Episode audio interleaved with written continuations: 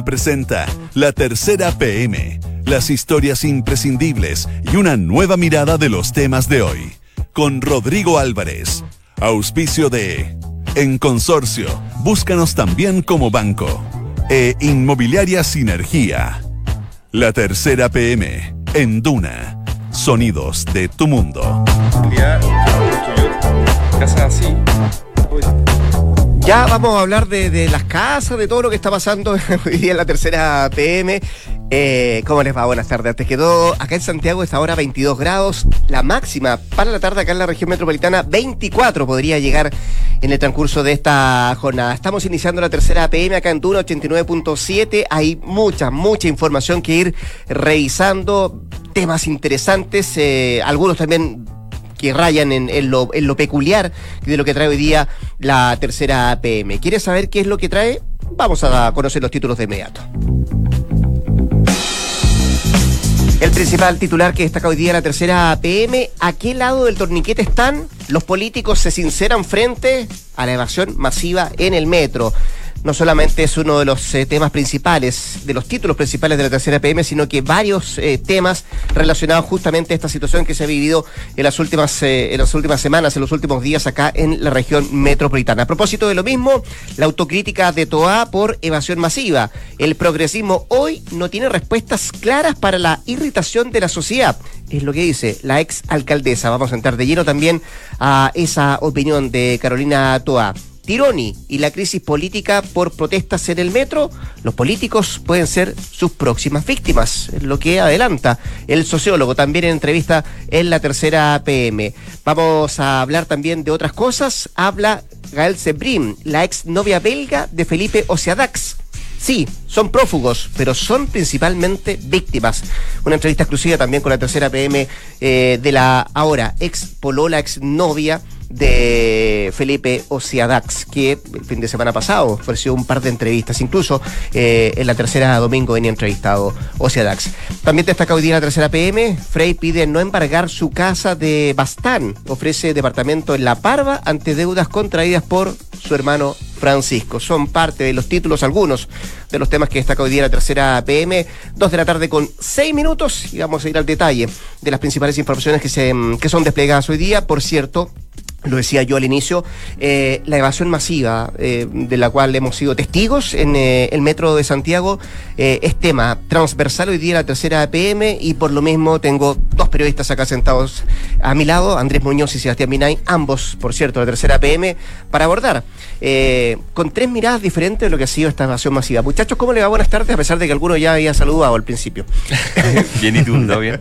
¿Todo bien? ¿Qué tal? ¿Sí? Todo bien, todo bien. Terminamos la semana y, y a lo mejor a ver, no de la mejor manera, porque las imágenes son bien, eh, bien fuertes las que hemos visto en las diferentes estaciones del metro, eh, lo que refleja también la tensión, eh, por momento, en algunas estaciones. ustedes hablan de, en esta, en este, en este desarrollo de tema, se hablan de cerca de 50 episodios que se han mostrado en diferentes estaciones. El metro hoy día hablaba de más de 200 disturbios de diferente calibre que han ocurrido. hay dos personas formalizadas y la imagen que hoy día se refleja es eh, por una parte, los quienes eh, están desconformes con el alza de la tarifa del metro y los que están protestando, los que están rompiendo los torniquetes y por otro lado, fuerzas especiales de carabineros. Y en medio de eso está el gobierno, están los políticos y además sobre eso podríamos decir quienes tratan de explicar este, este fenómeno. ¿Quién dispara primero, muchachos? En un extremo tenemos eh, el, derecho legítimo a protestar por el alza del costo del pasaje, que algunos lo leen no solamente como el alza del costo del pasaje, sino el alza del costo de la vida en general. En otro extremo, está en, el eje de los argumentos, si queremos decirlo así, está el, el, derecho de la, gente que se pueda, eh, pueda hacer sus su viajes en el transporte público, el orden público, todo lo que ya sabemos, ¿no? se siente afectada además. Se siente afectada además ni parte. Claro, porque una cosa, una cosa está el derecho, es, es, el eje de la discusión.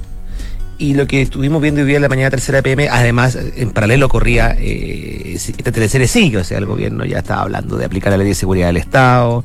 Creo que había una cuantificación de daños por parte del metro de orden de unos 500 millones. Pero eh, eh, es bien decidor cómo los distintos actores políticos se han ido posicionando en el tema, em, apoyando, llega a extremos como el que plantea por un lado Beatriz Sánchez el Frente Amplio, que dice que acaso las autoridades no ven la desesperación de una familia que gasta 35 mil pesos al mes en transporte cuando gana 300 mil pesos, y otro extremo, que lo, lo ejemplificamos con José Antonio Casque, eh, en horas de la mañana o ayer creo que fue, estaba pidiendo sacar a la Fuerza Armada a la calle eh, para controlar la seguridad. Hay, hay, hay, hay varios personajes entre medio de ese espectro, ¿no? Sí, claro, claro. Pasando por el centro que obviamente lo ocupa Fonchaín, el presidente de la democracia cristiana, eh, que condena eh, este, este método de, de manifestación. eh, y también pasando por, por diputados de RN, ¿no? Que Sí. completan un poco el abanico. El abanico. Sí, es una, una discusión en, en- en la cual eh, puede ser muy fácil o complicado tomar, eh, tomar postura. em, porque- y, también refleja un poco la- las particularidades de cada posición. Por un lado, el gobierno se ha tomado esto como un problema hasta ahora, no como una crisis política, se ha tomado esto como un problema de orden público, como un problema de, de, de- que no se puede estar justificando el enojo o la ira de las personas. Y también es cierto que eh, no es un problema fácil de solucionar. O sea- no, no, no es cosa de llegar y reprimir a estudiantes en el metro, tiran la lacrimógena en un túnel, ¿no? La diferencia fácil que se puede hacer eh, así a primera vista en general es que eh, desde la centro derecha y la derecha analizan el tema el tema de la forma, ¿no? El tema de la protesta. Mm. En el Frente Amplio y en la izquierda, el, el PS y también el Partido Comunista hablan hablan del fondo. Eh, es, lo, es lo que ellos han, han manifestado. Eh, prefieren evitar, evidentemente, eh, desde la izquierda y la centroizquierda, eh, hablar sobre qué tan legítimo es eh, este tipo de, de protesta Y social. en el otro lado, eh, ¿también evitan hablar del fondo?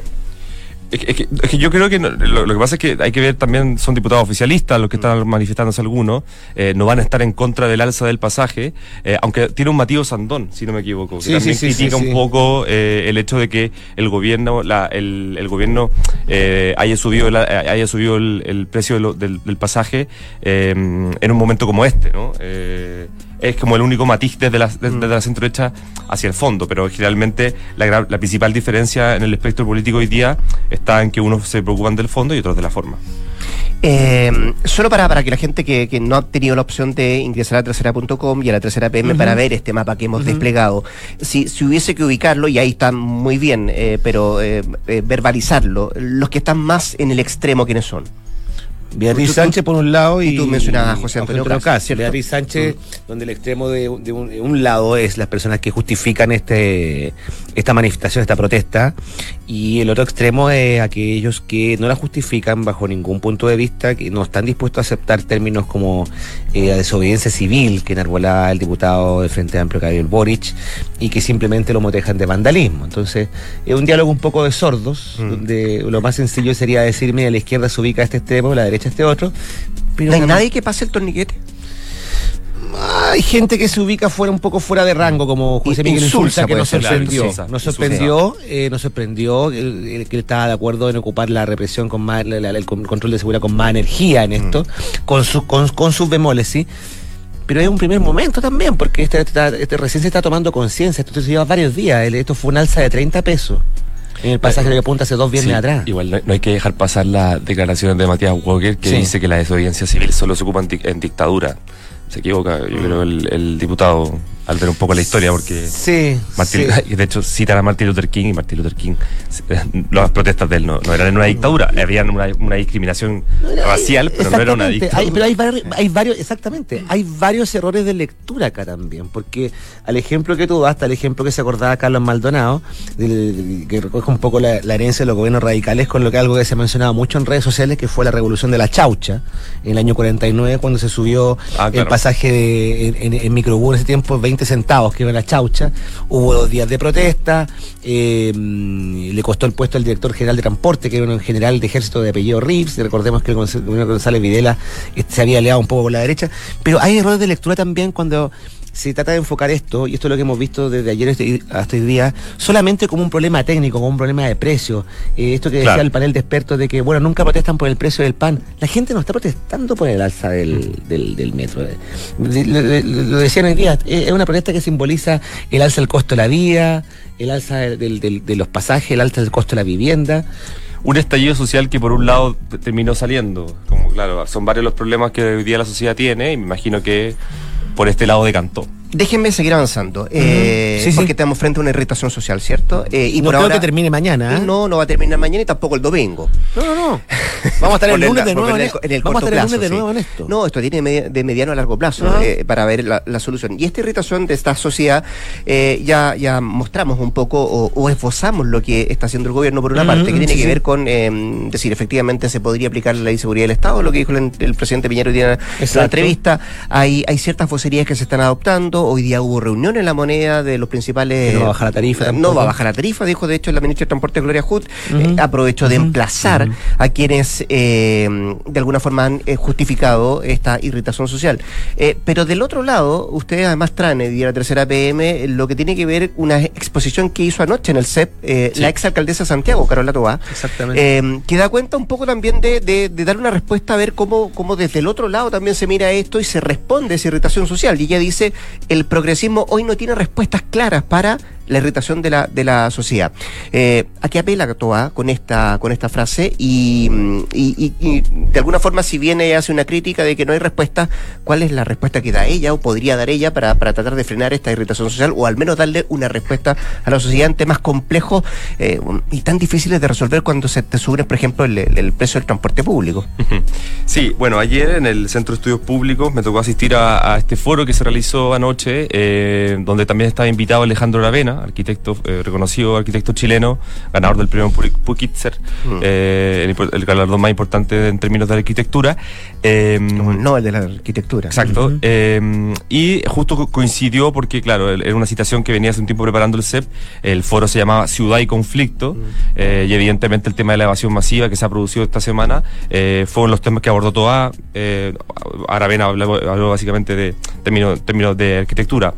Toa, con su mirada mucho más política, eh, hace este análisis efectivamente y una autocrítica diciendo de que, eh, que de alguna otra forma el malestar social que se venía dando y que se viene dando en general en el mundo, la izquierda no ha podido verla. eh, hace mucho rato, el progresismo.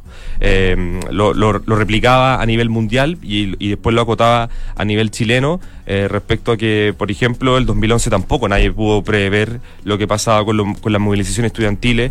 Eh, en el primer gobierno de Sebastián Piñera, la, la, la centroizquierda termina eh, posteriormente abrazando ideas que en términos de, de educación no tenía antes.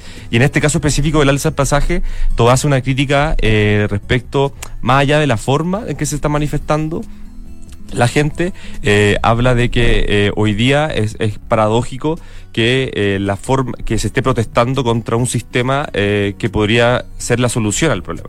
Porque dice cómo vamos cómo estamos evadiendo eh, evadiendo el pasaje del metro cuando eso lo que podría provocar eso es que la gente no quiera ir más al metro no quiera ocupar más el transporte público y termine o comprándose un auto y eso provoque también de que por ejemplo los estados digan perfecto no vamos, ga- gastar más dinero público fiscal en, en, en el transporte público sino que más carreteras para los autos y también tiene que ver ahí un tema con eh, el, término, el, el- el tema medioambiental, ¿no?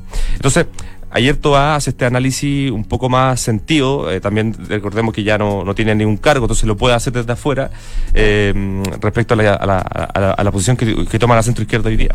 Eh, es bien autocrítica además Sí. eh, de, de cómo la izquierda ha tratado de resolver Sí. los conflictos sociales y me imagino que es bien autocrítica porque además ella lo tuvo frente a sus ojos lo que pasaba en su momento en el Instituto Nacional y me imagino que también es un conflicto que ella eh, se hace cargo ¿no? en esta misma Sí, autocrítica Sí, de hecho, de hecho, claro, ella dice, el problema de todo esto es que en la, la- la izquierda no está viendo de que el- le- se está degradando el, el sistema público.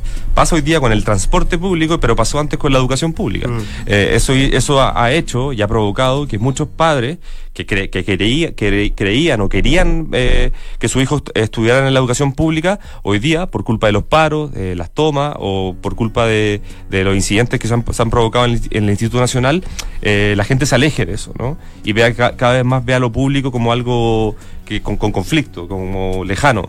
Eh, entonces esto va en plaza a la, a la izquierda y al progresismo a preocuparse del tema y no ve, y ver, la, ver al conflicto como, como una oportunidad. Eh, es importante el punto que hace la, la, la Carola todo a propósito. Como Alu- también es alu- impor- alude a errores de lectura. Sí, claro. Claro. Y a propósito de errores de lectura, eh, Sí. eh, pocas veces uno puede hacer lectura de este tipo de hechos eh, o, o situaciones que se dan a nivel de, de- de sociedad.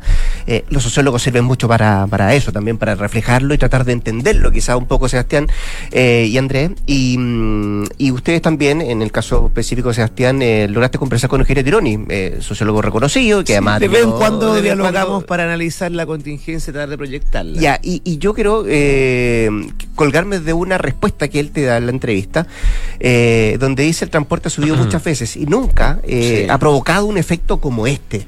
Eh, me temo que hay más elementos de por medio. Eh, ¿A qué se refiere Tironi con esto? Un poco lo que te decía recién, que yo le encuentro razón, ¿ah? me tomo la libertad de, de, opinar acá, porque eh, así como decía el, el- el- el- el señor del panel de expertos, de que la gente nunca hace esto cuando sube el pan. Juan Enrique Coimas. Bueno, Ricardo Coimans, gracias Rodrigo. Eugenio lo que me decía que esto no es el- no es, el- es, es la gente que protesta ahogada por el alza del costo de la vida. No es solamente el pasaje en el metro, el alza de la vivienda, es el alza en general. Y él, hacía el símil con lo que pasó en Francia con los chalecos amarillos. Dijo, no se puede comparar esta palabra completamente, pero acá no es un grupo orgánico, esto, es, esto es, es- es una bola de nieve que va aumentando, de repente hay un descontento que se va acumulando y basta una chispa para que esto estalle. Y el problema que, existe con esto, eh, me decía, es que la clase política, mientras estén peleando entre ellos, tomando esta causa como trinchera, lo único que hacen es colocarse a la fila, porque él tiene la tesis de que este descontento va a alcanzar a otros eh, a otros actores, entre ellos los políticos. Entonces dice, bueno, tampoco me parece muy bien que haya gente que esté aplaudiendo esto. Y ocupaba una frase que a mí me pareció bastante llamativa, decía, y me imagino que es una alusión a lo que hace el Frente Amplio, critica tanto como lo hace el gobierno, como lo hace también la, el- la gente que aplaude esto. Dice, no me parece que sea bonita que los corderos que están a la cola de ser degollados se pongan a aplaudir cuando se levanta la rebelión. No sé si se refiere a la Francia de los chalecos amarillos o a la Francia del terror de Robespierre, pero... pero O Orwell, ¿no? Claro, también puede ser, eh, claro, por los, por los- claro. Y, y lo que advierte Tirón es justamente eso de que la clase, la clase política, aparte de cambiar la lectura, tiene que ser un poco más solidaria y tratar de buscar soluciones eh, más creativas, porque esto, no se, no, se aborda tomando trinchera, ni mucho menos. Y advierte que el gobierno no puede cometer el error que, que- en que incurrió con la crisis estudiantil del 2011. Vuelve este paralelo con la crisis estudiantil del 2011, pese a que no es 100% homologable. Se le, se le puede armar un conflicto parecido a Piñera Exactamente, en 2011. exactamente, Y que- calza, calza que es justo al mismo periodo el del segundo año, que es el peor año. Exactamente. Lo que dice Andrea es muy cierto. Y lo que dice Eugenio es que, bueno, el gobierno no puede, él esa vez pensó que eh, la crisis estudiantil se iba a acabar pronto, que era un tema de costos. Y volvemos al, tema acá. O sea, eh, si, si el día de mañana el gobierno envía un proyecto de ley que no va a salir de un día para otro, porque sabemos por las posiciones polarizadas de la gráfica, son que mandan un proyecto de ley para bajar el costo, la tarifa del transporte. Lo que sea que baje, la gente va a encontrar que es poco. Entonces hay, hay, un llamado a atención que hace que hace Tirone y yo le pregunto, bueno, ¿y qué hace el? ¿Qué debería hacer el gobierno frente a esto? Porque evidentemente hay también una crítica a, la- a esto de echarle un poco de benzina al asunto. No tengo Por el, receta- por el uso de la fuerza, dices tú. no, más, que- más que nada las expresiones, las, expres- las expresiones, sí. Y mm, Ahora, pero cuando está atado de mano, por ejemplo, en el caso de que mm, la, la, la ministra Juto hoy día no se va a rebajar el pasaje porque no pero se puede. pero cuánta gente entiende que no, no, no, no, que no se puede. No, no, no, eh, eh, cuando tú la primera así, capa llega, pero la segunda capa Claro. la gente dice, ah, no quieren bajarlo. Lo, claro, es que lo que pasa es que eh, cuando no lo explicas bien, y aquí podemos caer incluso en las declaraciones del propio ministro Fontaine, ¿ah? Eh, bueno que lo dijiste. nos, nos quedamos en eso. Y No, la eh, gente no lo entiende. Declaraciones del ministro Fontaine que la están como eh, levantando como el- la chispa que... que- Sí, sí, ahí sí, nació todo, sí. ¿creen? sí, lo- hoy día lo leí en. Twitter, algunas personas que estaban manifestándose. O sea, sobre- yo lo que sí sé es que cuando él esbozó esta expresión, eh, hubo mucho movimiento en las redes sociales Sí, en contra generó de Pero es que estos sí. son los momentos en la gestión de lo- en las gestiones de los gobiernos cuando un uno o más ministros de autoridades que no ocupan los vocablos o las expresiones correctas o precisas incendia la pradera. Recordemos lo que ocurrió en Magallanes con la crisis del gas, cuando el ministro Rainieri dijo se les acabó la fiesta a los magallánicos. Bastó esa pura frase en tiempos de redes sociales y estalló una crisis que se prolongó seis meses. Hay que ver cómo, si, cómo el gobierno a ver si aprendió, ha aprendido o no a, lidiar es, con Es complejo cuando, cuando estamos hablando, claro, cuando estamos hablando de un movimiento que no tiene orgánica. No, por no, eso es difícil. Y el gobierno insiste que hay una motivación política, que hay que buscarlo y hasta ahora el discurso no ese, Al menos el, eso es la lectura que hacen en, el interior, ¿no? O Chat, Chat sí. hoy día dice hay que, hay que ver si están organizados para, para, para condenarlo. Señores, eh, don Andrés Muñoz, don Sebastián Minay, ambos periodistas de la tercera PM, les quiero agradecer el haber estado acá eh, y si pueden descansar el fin de semana. Sí, sí lo intentaremos. Si es que no perro muerto. No, no, no, no. No, no, no va, no va, no va. Son las 2 de la tarde con 22 minutos. En Duna, escuchas la tercera PM con Rodrigo Álvarez. Usted estaba pensando en invertir, yo le cuento que puede encontrar su futura inversión en Sinergia José Pedro Alessandri de Sinergia Inmobiliaria. Departamentos estudios, un dormitorio y dos dormitorios y dos baños desde 3.350 unidades de fomento. Anda a conocer y encuéntralos en isinergia.cl. Vamos a dar un eh, giro radical a las informaciones. Por cierto, que el tema de la evasión masiva es uno de los que importa y importa demasiado. Eh, y por eso nos eh, expandimos un par de minutos más en este, en este tema y a, y a dos periodistas además. Pero viene también a sentarse con nosotros don eh, Leonardo Cárdenas, también periodista de Tercera PM, para, para contarnos de una exclusiva además. Eh, eh, fue tan exclusivo como lo de la semana pasada, el fin de semana pasado, que habló uno de los chilenos que estaba detenido en, en Malasia. Estamos hablando de Felipe Ociadax, que ofreció un par de entrevistas, una de ellas, por cierto, también a la tercera, la tercera domingo, y daba cuenta además de su situación más personal, de cómo lo estaba eh, viviendo desde que logró llegar a nuestro país. Eh, todavía no conocemos la historia de el otro chileno que estaba allá, que no ha querido hablar hasta el momento. Eh, y hoy día estamos conociendo la historia de la ex novia justamente de Felipe Ocedax. Estamos hablando de Gael Sebrim, no sé si se pronuncia así el nombre claro, de ella. ¿Cómo te va, Leo? Buenas tardes. ¿Qué tal? Eh, bien, sí. Eh, de hecho, ella es Gabriel Sebrim, Gael Sebrim, claro, tal cual. Uh -huh. Y bueno, ella eh, se había mantenido en absoluta reserva desde que ocurriera todo el caso. De hecho, es primera vez que habla con algún medio de comunicación y, y ahí, aquí detalla. Eh, en realidad eso te iba a contar mm. que ella no habla español, mm. ella tiene algunas nociones, entiende, pero eh, toda esta entrevista fue realizada a través de correo electrónico, Perfecto. básicamente. Mm. Y bueno, ahí eh, ella contesta algunas de las interrogantes que son más eh, llamativas, como por ejemplo, cómo lo hizo para poder mantenerse en, en Malasia. Hay que recordar que Felipe Ociadac y también eh, Fernando Candia estuvieron detenidos durante 16 meses, 16 meses con un día en el penal de máxima seguridad al, al norte de, de, Kuala Lumpur. Y esto fue por el, el homicidio culposo de un eh, ciudadano, ciudadano malasio, sí. en este caso. Que arriesgaron que, los dos morir en la horca y que, después claro. se les eh, bajó la posibilidad de que fueran condenados a dos años de cárcel. Claro, sí. fue justamente cuando. En ese proceso estábamos. Sí, sí. justamente cuando ellos admiten su participación, eh, es que se lleva adelante el procedimiento y la fiscalía apela en, a última hora. Bueno, ¿Qué cuenta en este caso la exnovia de Felipe? Aquí detalla en esta entrevista sobre eh, cómo hizo. Ella eh, tuvo que costearse durante un año su estadía allá en Malasia. Eh, iba y volvía durante semanas hasta déjame, Bélgica. Déjame ir un pelito atrás. ¿Cómo se conocieron ellos y cuánto tiempo de relación llevaron? Eh, o llevaban hasta desde que... mediados del 2017 Perfecto, a, se conocieron en Nueva Zelanda estaban realizando esta holiday works que se le denominan como vacaciones tra con trabajo.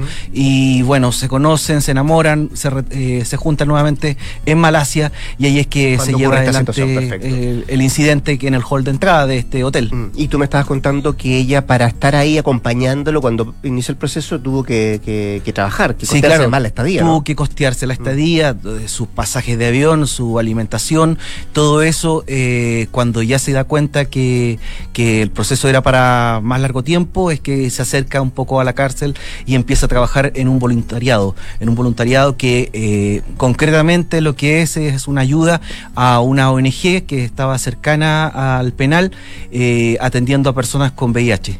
¿Ella estuvo un año en Malasia? Sí, claro. Casi un año en Malasia, ¿no? Sí. Y, y, estuvo trabajando. 30 para... visitas, sí. de hecho, tuvo al penal. Eso es lo que asegura ella. Lo visitó en 30 ocasiones a su pololo. Y finalmente la relación terminó. Hay que aclarar sí, justamente bueno. que el, 4 de agosto es que termina Felipe a través de un llamado de teléfono, a, llama a Gael y le dice que hasta aquí nomás llega la relación. Déjame... Eh, Estando acá en Chile, por eh, cierto. Ella da detalles de cómo fueron eh, los momentos de cuando tenía que ir a visitarlo al penal a, Felipe. Claro, los, los momentos más complicados justamente es que, es que ella no puede acercarse a él ni tocarlo porque existe un vidrio bastante grueso en el penal de te requisan todo. De hecho, tú no puedes entrar con celulares, no puedes entrar con ningún tipo de, artefacto electrónico que pueda servir eh, de alguna forma para quedar eh, registro o dejar registro de, aquel momento. Pero, pero lo concreto es que lo dice textual. Ella cuando lo ve llorar, cuando, cuando lo ve súper complicado, es que eh, trata de acercarse a él, pero no puede. Y la frustración de sentir eso para ella fue muy doloroso. De hecho, fue el capítulo más doloroso que mm. tuvo que vivir allá cuando lo iba a visitar. Trataba de quedarse unos minutos más solamente para hacerlo sonreír. De hecho, eso es lo que dice en esta entrevista. Leo, eh, tú además le preguntas, eh, porque no conocemos detalles, ni tanto ni de Felipe Ociadax, ni tampoco de Fernando Candia, de cuál fue la ruta que eh, hicieron ellos para salir de Malasia y llegar a Chile. No, se conocen detalles. En Cancillería tampoco nunca entregó detalles, ni ellos tampoco han entregado detalles. Ella tenía detalles de cómo iba a salir del país Felipe, cómo lo hizo, por dónde lo hizo. Da en esta entrevista que tú le haces, ¿cuenta algo de eso? Mira, eh, si bien no se conocen los detalles de cómo salió, al menos el reporteo que se ha realizado aquí en la tercera PM da cuenta que él sale a través de un paso no habilitado por, eh, eh, por Malasia, estamos hablando de Felipe Ocedac, eh, sale por un paso no habilitado de, desde Malasia, él, hay que recordar que contaba con su pasaporte, en este caso de uno de los dos pasaportes, hay que recordar que tiene nacionalidad española, también chilena, entonces le retienen el pasaporte chileno y él puede salir con el pasaporte español. Y bueno, como te decía, sale por vía terrestre, un paso de, no habilitado y bueno, cruza hacia Tailandia, Tailandia, Vietnam, finalmente y luego viaja hacia Bélgica. Y allá en Bélgica, en Bruselas, es donde se encuentra una semana después con su pareja de aquel entonces. Ellos estuvieron, después de salir el de la cárcel, eh, en una isla cercana, cerca de 200 kilómetros, creo que es una isla cercana. Bueno, ustedes se imaginarán cómo son esas islas ahí en el sudeste asiático, con arenas blancas, paradisiaco básicamente. Eh, vamos a dejar en, el misterio muchas cosas que tú le preguntaste a ella para que la gente pueda ingresar a la tercera PM y pueda conocer en detalle esta entrevista, pero quería hacerte la última. ¿Ella eh, se sorprende porque él dio la entrevista? Eh, sí, se sorprende y está muy dolida. De hecho, a raíz de eso sale esta entrevista. Y ¿Dolía por qué? Eh, por no mencionarla.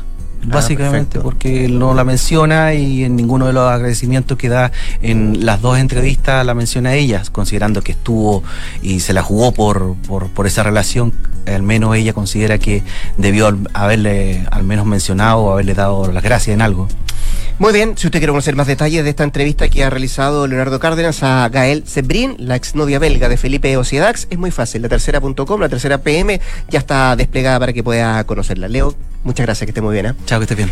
Y estamos poniendo punto final a la tercera PM. Yo les quiero contar antes, eso sí, que en Consorcio son banco y por eso le ofrecen un plan de cuenta corriente con el que podrá acceder a todos los productos y servicios de tu banco de manera rápida, simple y también segura. Por eso están contigo en tus pequeños, pero también en tus grandes proyectos. Conoce más en consorcio.cl. 2.31, un poquito pasados en el tiempo, nos vamos hasta acá esta edición de la tercera PM. Nos juntamos, si Dios quiere, el próximo día lunes. Por ahora yo le digo que se quede acá en la 89.7, se vienen cartas notables y después de eso, la mejor selección musical. Que esté bien, que lo pase bien. Buenas tardes.